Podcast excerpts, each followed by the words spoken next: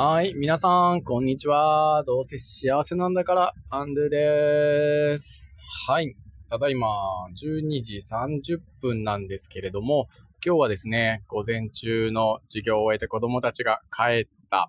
と。で、午後にはですね、まあ、各種打ち合わせだとか会議なんかはですね、何もなかったもんですから、まあ、午後は時間給をいただいて、えー、お家に帰ろうかなと思って、えー、運転しているところでございます。そしてお家に帰ったらですね、今日は、えー、まだまだ暑いですから、ちょっとあの、家族が、娘がですね、あの、海に行きたいということでですね、ちょっと海の方に家族で行って楽しんでいきたいなと思っております。はい。皆さんはどうですか？突然ですけれども、えー、今ですね、ワクワクすること、今好きなこと、ね、今みんなが大好きなことを今やっていますでしょうか？はい。あの、とってもね、えー、大切なことだなと思っているんですけれども、えー、なんていうのかな？今をね、自分が心地いい状態で好きなことに囲まれて生きていくことっていうのがね、すごく大切だなと思うんですよね。えー、量子力学的に言うと、まあ、その波動にですね、えー、自分の好きなことをですね、まあ、チューニングしておくと、っていうか合わせておくと、まあ、そういった同様の、まあ、波動のものが引き寄せられていくというかですね、そういったものがどんどん自分にですね、来るようになっているっていうようなことなんじゃないかなと思うんですよね。で、今日はですね、えー、まあ、そういったこととも関連して、えー、皆さんですね、どうですか？明日死ぬかもよっていうですね、えー、テーマでですね、話をしていきたいなと思っております。よろしくお願いします。はい。えー、明日死ぬかもよってですね、こういうふうにもし自分に、えー、設定したときに、皆さんは今、みんながやっていることをですね、やりますか？っていうことですよね。で、すぐさまね、ノーっていうのがね、出てきた場合は、ちょっと考えた方がいいなと思っているんですよね。それはすなわち心からやりたいことを今やってない可能性が高いっていうことだなと思うので、それをですね、あの、イエスに変えていくためにはですね、みんなどんなことをね、選んでやっていくかなっていうような問いをですね、ちょっと立ててみると、まあ、面白い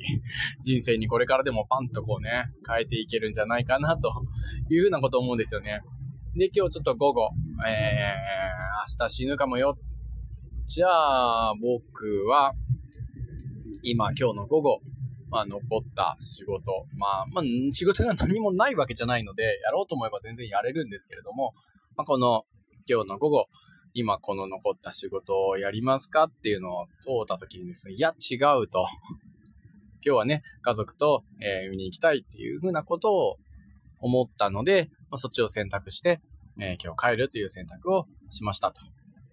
まあ、他にもですね、これ、今日、明日死ぬかもよっていうのはですね、例えば、これ自分でっていうとリアルで考えられない場合は、もっと人をこう広げていくと、まさに、あのーそう思えるかもしれないですね。例えば家族がいる場合、まあお子さんがいたり、奥さんがいたりする場合はですね、そのパートナーや、まあ子供ですね、お子さんですね、が明日死ぬかもよって思った時に、今日あなたは、あの、その人たちと、まあ、その関わりを、えー、やりますか、まあ、もしクラス担任をしていて、担任をしている子供たちを、えー、持っている場合は、その子たちと明日会えなくなるかもよって時にですね、今日、えー、そんなように神々叱りますか宿題をやってないことをね、言ったりとか忘れ物をしたことと神々言いますかっていうような問いかけをした時にですね、どう変わっていくかってことですよね。もうその時その時を、えー、思いっきり、えー、喜んで、楽しんで、えー、その子たちとね、精一杯関わっていくことの積み重ねですごくハッピーな毎日っていうのが継続して続けていけるんじゃないか。また、えー、先ほど言ったように、そういった気持ちでいることで、そういった気持ちでこう、居続けさせてくれる、えー、出来事も引き寄せられるんじゃないかなっていうような気がしているんですよね。はい。で、これ、誰が言ったか、どこで見たかは覚えてないんですけれども、まあ、結構有名ですかね。なんか喜び事が喜んで、喜び連れて喜びに来るみたいな、そんな言葉聞いたことありますか？僕はちょっと何年か前に、多分、多分これも、えー、会社員の頃ではなくて、学校の先生になったぐらいかな、なる時ぐらいかな、のどこかの本だか、まあインターネットだか何かで見たのか、誰かから聞いたのか覚えてませんけど、まあいい言葉だなと思って今ふと思い出しましたよね。